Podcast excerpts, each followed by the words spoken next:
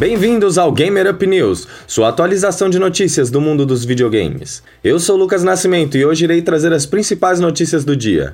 Antes, não se esqueçam de seguir o Gamer Up no Instagram, gamerup.podcast, e nos mandar um e-mail para gamerup.oficial.gmail.com. Vamos agora para o Gamer Up! A franquia Assassin's Creed desde o Odyssey dá a opção dos jogadores escolherem um protagonista homem ou mulher. Agora, Far Cry também irá fazer o mesmo em Far Cry 6. Em ambas as escolhas, o protagonista será chamado apenas de Danny. Outra novidade sobre o protagonista é que pela primeira vez poderemos visualizá-lo em terceira pessoa, mas somente em cutscenes. É muito bom ver que pela primeira vez poderemos ter uma protagonista feminina em Far Cry. Falando agora sobre Watch Dogs, parece que um descendente de um personagem de Assassin's Creed estará presente no novo jogo. Em um gameplay do youtuber Jor Raptor, em seu vídeo é mostrado uma personagem chamada Sandra Cassidy. Na sua descrição diz procurada por descendente de Jacob Fry. Jacob Fry é o assassino que atuou em Londres com sua gêmea Eve.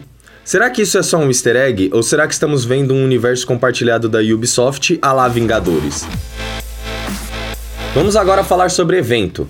A Bethesda confirmou que a QuakeCon terá um evento 100% digital esse ano. A nova edição ganhou o nome de QuakeCon at Home.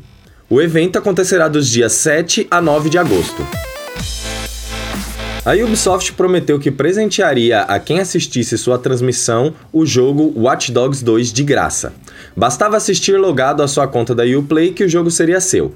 Entretanto, houve um problema e muitas pessoas não conseguiram logar em suas contas. A produtora então estendeu a recompensa por tempo indeterminado, então é melhor correr para poder aproveitar. Lembrando que a recompensa é só para PC, infelizmente. O game Yakuza Kiwami 2 chega ao Xbox One no dia 30 de julho. O game já estará disponível no dia para os assinantes do Xbox Game Pass. A SEGA também confirmou que o game chegará para PC através da Microsoft Store. Yakuza 0 e Yakuza Kiwami 1 já estão disponíveis no Game Pass, tanto para PC quanto para consoles. A Sony anunciou redução permanente de três jogos: Death Stranding de R$ 249 por R$ 159, Nioh 2 de R$ 249 por R$ 159 e Doom de R$ 249 por R$ 199.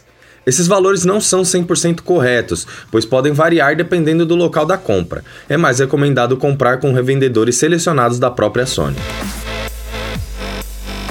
Vamos agora para os lançamentos do dia. Death Stranding chega hoje para PC.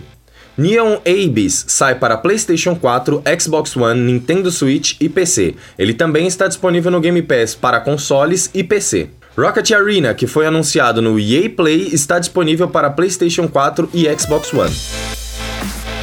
Essas foram as principais notícias do mundo dos games do dia 14 de julho.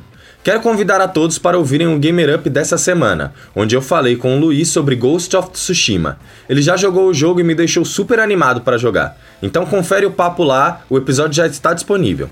Sigam o Gamer Up no Instagram, gamerup.podcast. Falta pouco para chegarmos a 100 seguidores. Também manda um e-mail pra gente, gamerup.oficial.gmail.com.